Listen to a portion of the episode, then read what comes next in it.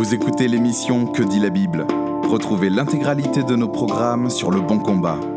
www.leboncombat.fr Bonjour, bienvenue sur Que dit la Bible, c'est l'émission hebdomadaire du blog Le Bon Combat. Ici Guillaume en direct de cette belle ville de Québec. Alors vous savez, quand je viens à Québec, il n'y a pas 36 personnes que je viens voir, je viens voir l'archevêque, monsieur Raymond Perron, son éminence avec qui je suis aujourd'hui. Comment ça va Raymond aujourd'hui? Ben ça va bien, il fait un peu chaud pour porter ma mythe là, mais le, le reste va bien. Donc Raymond Perron, implanteur d'église dans cette belle province, professeur d'apologétique et très bientôt de théologie pastorale à la faculté de Montréal. Puis mon petit doigt me dit que bientôt il va être professeur d'ap- d'apologétique encore à, à l'Institute for the Reformed Baptist Studies? En fait, non, je vais être professeur de missiologie. Professeur de missiologie. J'ai refusé l'apologétique. Oui, Un, voilà. un homme qui a de multiples flèches dans son arc et qui tire sur tout ce qui bouge. Aujourd'hui, on va, on, va, on, va, on va parler d'une question pastorale. Il n'est pas nécessaire d'avoir des compétences particulières euh, et des pré- de préparation particulière pour répondre à cette question, mais je crois que c'est l'expérience qui parle. On passe tous par des moments difficiles. On a tous été déçus des chrétiens. On sait tous que les chrétiens, bien souvent, quand on regarde de près leur vie, ils sont parfois pires que les non-chrétiens. Je pense qu'on s'est tous au moins fait la réflexion une fois dans notre vie chrétienne, ou alors c'est peut-être que la mer était trop calme. Moi, je me la suis fait à de nombreuses reprises. Et à un moment donné, je pense qu'on on s'est tous dit j'en ai marre. J'en ai marre de l'église, j'ai envie d'arrêter, j'ai envie de partir. Moi, ça m'est arrivé à plusieurs reprises. Très récemment, ça m'est arrivé très violemment. Je me suis dit, mais est-ce que je devrais pas laisser tomber. Est-ce que finalement c'est ça le christianisme? Est-ce que la relation avec la communauté de foi, celle qui m'est promise, cette communauté eschatologique, est-ce que c'est ça? Est-ce que, est-ce que ça devrait pas être quelque chose de plus reposant tout de même? Alors la question que je, voudrais adresser à Raymond Perron, dans sa grande expérience, n'est-ce pas? Euh, C'est finalement... euh, Qu'est-ce, que- qu'est-ce qui fait qu'on en arrive là? Comment on peut avoir. Est-ce que c'est normal déjà qu'on ait ce type de réaction, de se dire j'en peux plus, je ne supporte pas les chrétiens, l'Église m'a tellement blessé Est-ce que, est-ce que déjà c'est légitime selon vous? C'est coutumier, légitime, c'est une autre mouvance. C'est- Ouais, coutumier parce que même converti, on demeure encore centré un peu sur soi. ouais, Et on, on est fragile aux blessures que les autres nous infligent, beaucoup plus fragile aux nôtres que celles qu'on inflige aux autres.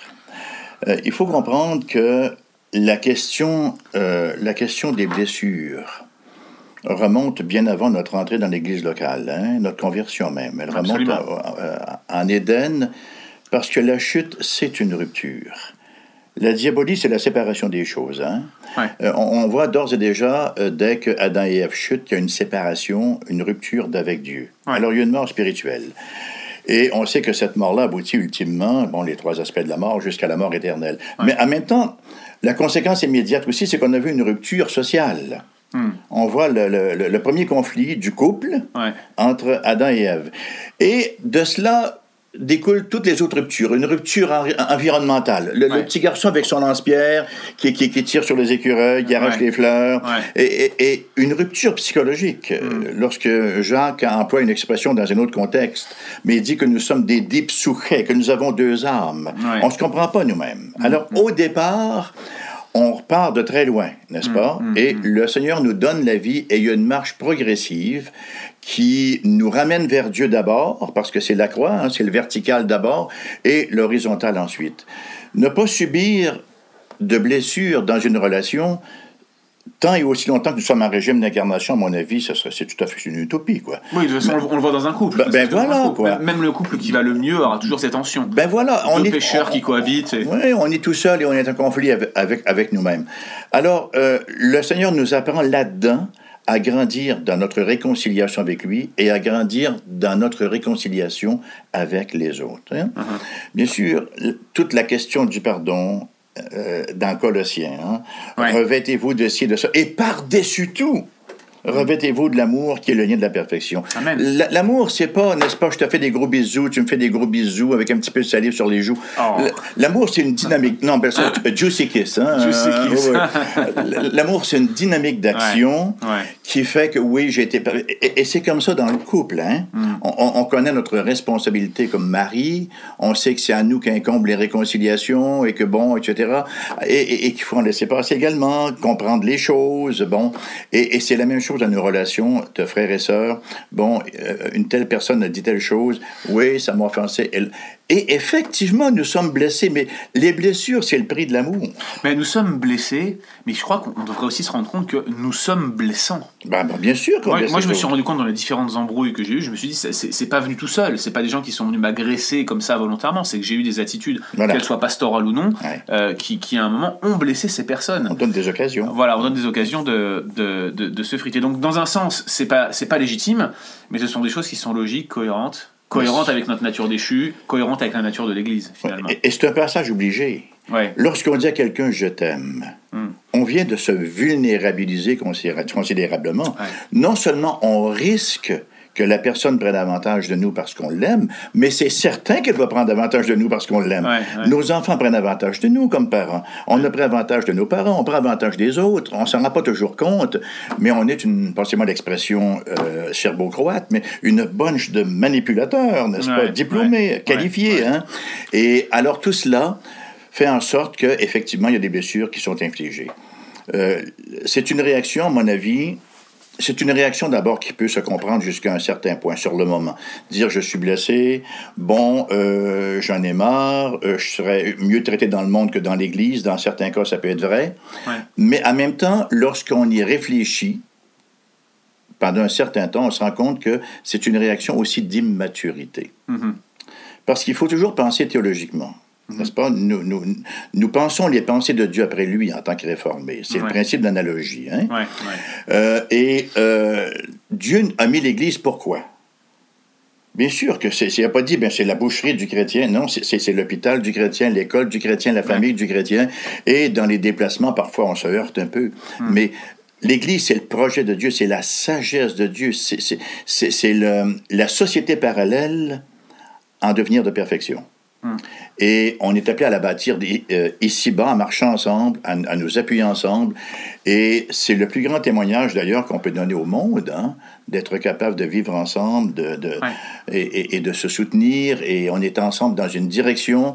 Et notre communauté est une véritable communauté. On emploie aujourd'hui des expressions complètement vides comme une communauté urbaine. Dites-moi, qu'est-ce que les, les, les villes ont en commun, mis à part le camion de vidange qui passe le mardi matin? On n'a Ouais. rien en commun.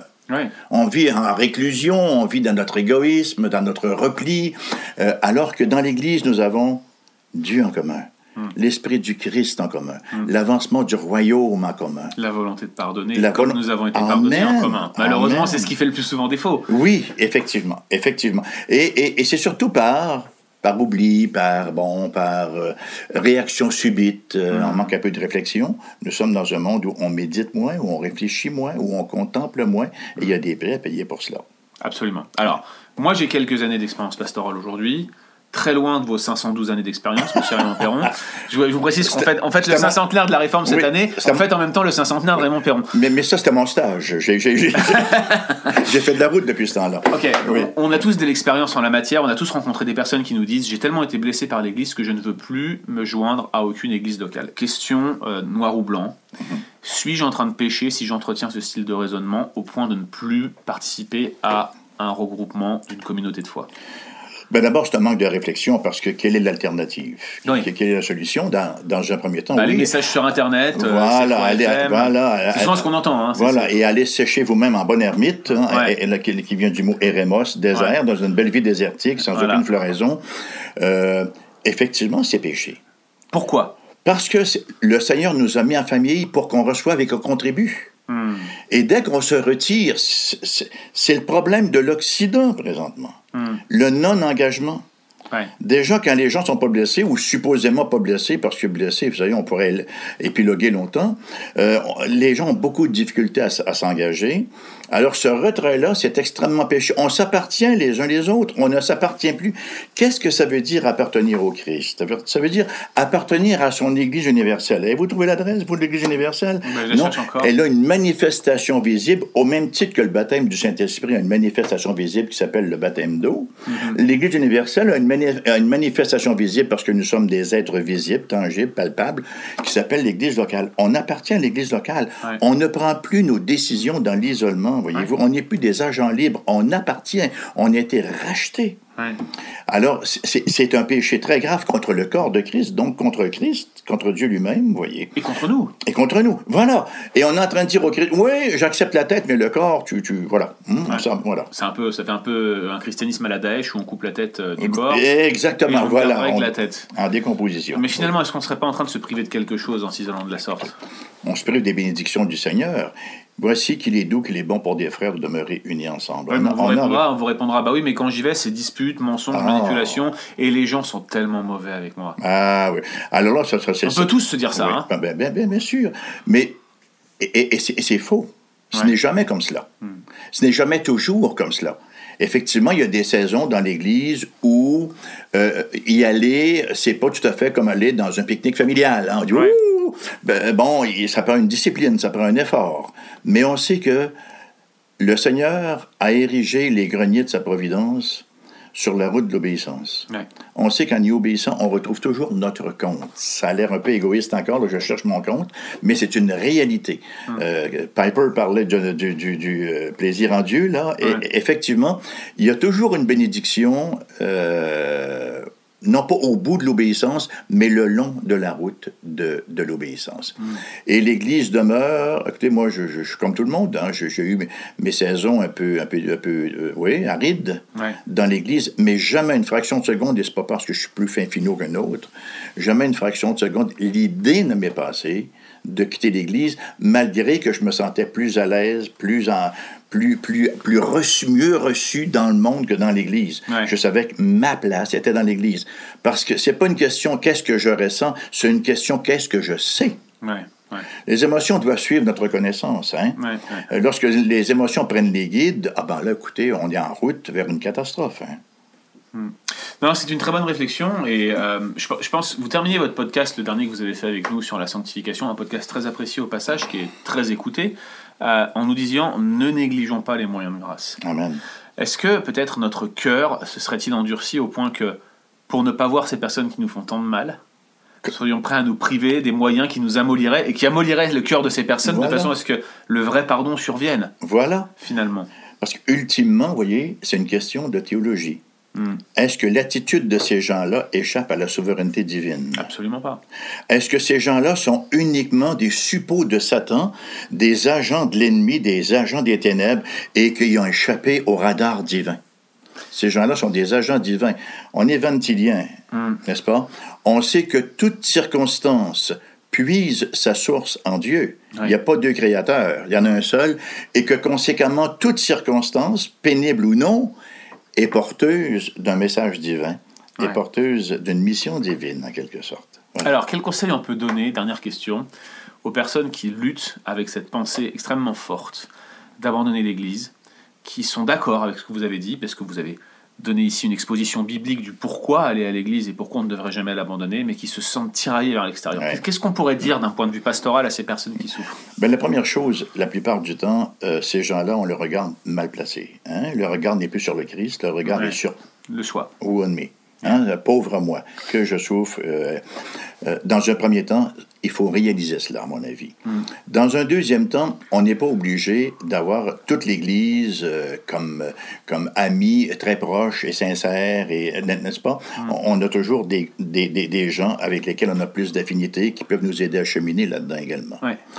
Et euh, dans ces moments-là, on a besoin de grâce plus que jamais. Alors, les- la grâce, on la trouve où? Dans les moyens de grâce. Ouais. C'est pas quelque chose de mystique qui nous tombe dessus comme la pluie lundi. Hein? C'est, c'est quelque chose dont on se prévaut.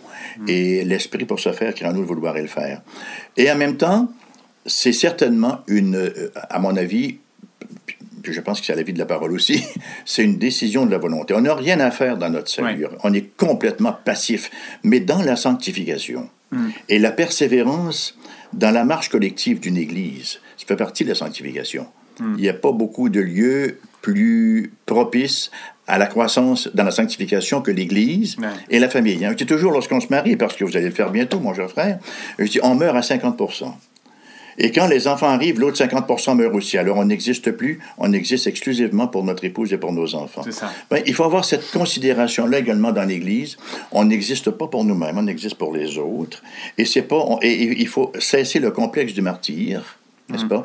Et, et effectivement, on est là pour servir, pour se consacrer à autrui et voir le Seigneur dans, dans toutes ces choses-là, à l'œuvre dans nos vies. Il est en train de faire de nous son poéma. Nous sommes son œuvre Son œuvre d'art. Il fait de vous ses propres œuvres. Voilà. Les bonnes œuvres que Dieu a préparées d'avance Oui, pour nous. et nous sommes son œuvre. Éphésiens 2, son poéma. C'est génial. Nous sommes son poème. Il y a de, nombreux encouragements ouais, à, ne pas, à ne pas se laisser happer par le monde. Et, Ouais. euh, Mais, mais vous savez, encore là, on, on- on vit dans la facilité, nous, en Amérique du Nord. On se plaint qu'on est misérable et qu'on souffre beaucoup, mais on vit dans la facilité.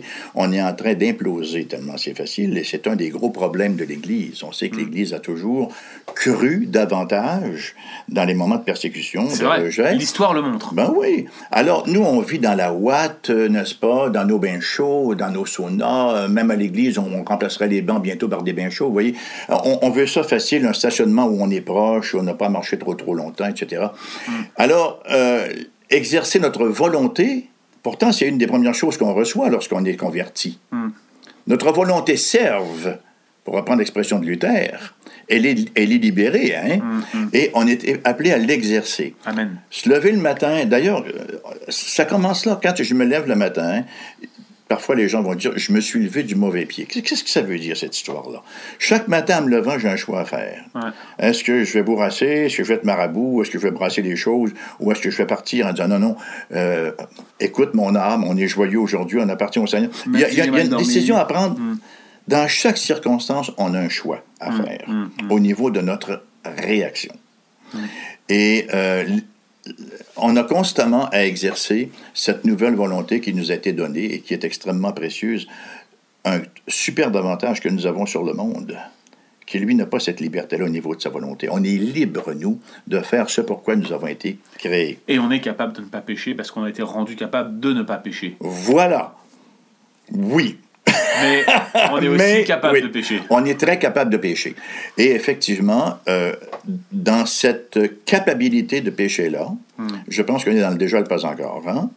On, est capable, mais notre délivrance, parce que nous avons le principe de la, de la régénération, nous sommes régénérés en principe, on grandit là-dedans. Moi, j'aime bien les trois P, vous savez, délivrer de la punition du péché, délivrer de la, de la puissance du péché progressivement, et finalement délivrer de la présence du péché. On soupire après le troisième P, on y soupire. Ouais. vachement. Hein. Ouais, ouais, c'est ce qu'on attend Oui, aujourd'hui. oui, oui. Ce qui est assez frappant, c'est que euh, dans ce temps d'attente entre le déjà et, et le pas encore, nous nous priverions de frères et de sœurs Ah, voilà. que nous allons voir pour l'éternité Ben ciel. oui, ben oui. Il y a quelque chose qui, qui paraît tellement aberrant de, de refuser de se réconcilier ou de faire tous ces efforts pour le faire, c'est que au final, on va retrouver ces personnes dans le ciel, Mm. à part si nous estimons qu'elles ne sont pas chrétiennes. Mais Ou- si nous ou ne pardonnons pas, c'est plutôt nous qui ne sommes pas chrétiens. Voilà, exactement. Euh, le- le- les, les- les conseils de discipline, enfin les- la, la discipline telle qu'elle est exprimée dans les évangiles arrive toujours dans un contexte de non-pardon. Ouais. Et ce sont les paroles les plus dures qui sont réservées. Ouais. Matthieu 6,15 Si vous ne pardonnez pas aux hommes leurs offenses, Voilà. Dieu ne vous pardonnera pas non plus. Voilà. Ouais, Si, si, si vous ne pardonnez pas aux autres, vous prouvez par là que vous n'avez jamais été pardonné. ouais, ouais. Chrétiens, pardonnez, revenez, ne fermez jamais la porte, cherchez à vous réconcilier. C'est- Chouve. C'est le chouve, la- le retour à Dieu, la repentance, et, et voilà pourquoi nous ne devrions pas nous priver de Et- l'Église et des moyens de grâce. Et au niveau de l'expérience, on devrait se rappeler du passé. Hein? Mm. Euh, il y a un philosophe qui disait la seule chose qu'on apprend du passé, c'est qu'on n'apprend rien du passé. Il avait, il avait raison, je pense. on n'a qu'à se rappeler de conflits connus avec des gens qu'on trouvait tellement détestables qu'on en arrivait à souhaiter leur disparition de la, de la- de la circulation complètement. Une chose qui n'arrive jamais à personne. Voilà, voilà. Et une fois réconciliés, ou quelques temps plus tard, à quel point on trouve que ces gens-là formidables Mhm. et à quel point ces gens-là nous apportent beaucoup. Et souvent, on n'a pas ce regard de, de, de- de dégoût sur notre pensée qu'on aurait pu avoir auparavant. Voilà, Quelle indulgence nous faisons Ah, preuve envers nous-mêmes. ouais. Nous sommes prompts à nous pardonner et à enterrer toutes nos fautes, n'est-ce pas? On regarde l'autre à côté, il est à l'image de Dieu. Donc, Mm. en quelque part, là, il y a quelque chose qui reste. en- Même chez un inconverti, hein, ça nous aide d'avoir de la compassion. Euh, et même l'image, bon, triturée, caricaturée, mais euh, c'est encore l'image de Dieu quand même. Et encore davantage pour un chrétien. Alors, malgré un comportement qui peut, qui peut vraiment nous, nous, abrutir, nous obséder, qu'on peut trouver extrêmement abrasif, il y a, il y a- il y a une richesse là que- qui, tôt ou tard, va se manifester pour nous. Et souvent de fois, comme, comme tu... comme- Est-ce qu'on se voit ou qu'on se tutoie dans On votre podcast? deux. Alors, comme vous... Dans le podcast, on se voit, dans, la, dans, dans- dans la vraie vie, on se tutoie. alors, alors comme, comme, comme vous tu disais, euh, je me souviens plus de ce que vous tu disais, mais tu as parfaitement raison. eh ben, merci Raymond sur ces bonnes paroles pour euh, ces conseils qui sont, euh, euh, je pense, particulièrement avisés. Et, et, moi, je voudrais laisser un message spécial à tous ceux qui nous écoutent qui usent de nos podcasts et dont, dont, dont en fait l'usage des podcasts fortifie la foi, j'espère, j'estime, euh, euh, semaine après semaine. Si jamais vous êtes en rupture d'église, si jamais vous n'avez pas encore de place où adorer le Seigneur, une communauté de foi où vous joindre à des frères et à des sœurs, il faut impérativement que vous, vous trouviez cela. Ces podcasts et ce qu'on fait sur Internet, les sermons qu'on poste sur Facebook, que ce soit vidéo ou audio, ne sont pas un substitut à l'église locale. Non. Le moyen oui. de grâce se vit dans la communauté. Sinon, sinon Oui. vous, vous- vous ne ferez qu'alimenter votre isolation. Voilà. Me Permettez-vous un dernier commentaire. Allez-y, cher euh, Raymond. Parce que les, les relations interpersonnelles dans l'Église, c'est ce que nous appelons la communion fraternelle, la communia, n'est-ce pas? Mais la communion fraternelle, c'est pas seulement que d'être ensemble dans un même lieu, avec à peu, à peu près une même pensée. La communion fraternelle commence par le choix d'une Église où la parole est prêchée. Parce que c'est de la doctrine des apôtres, pour employer l'expression, la traduction anglaise d'Acte 2, 42. Là. Ouais. Ils persévéraient dans l'enseignement des apôtres. Euh, apôtres, c'est- à partir de, de- de- cet enseignement-là, autour de cet enseignement-là, que la communion fraternelle se forme. Ça découle de cela et ça se manifeste euh, visiblement par le sacrement de la communion. Par la, par la Sainte Seine. Hein, on manifeste notre appartenance à Dieu et notre appartenance les uns aux autres. Alors, c'est important de, de dire, ben, je vais à l'église, oui, mais dans quelle église est-ce que je vais? Et, et on respecte euh, partout, on respecte tous nos frères, de quelque dénomination que ce soit, mais le choix d'une église, c'est primordial dans la vie d'un croyant. Pour, parce que c'est son, c'est son éternité qui est en jeu. hein, Ouais. et, et- et- et sa croissance. Et, et la réalité, effectivement, d'une communion fraternelle doit impérativement venir du caractère central de la parole dans, dans une église donnée. Amen. Merci Raymond Perron. À très bientôt. À très bientôt. Merci d'avoir écouté cet épisode de Que dit la Bible Retrouvez l'intégralité de nos programmes sur Le Bon Combat. www.leboncombat.fr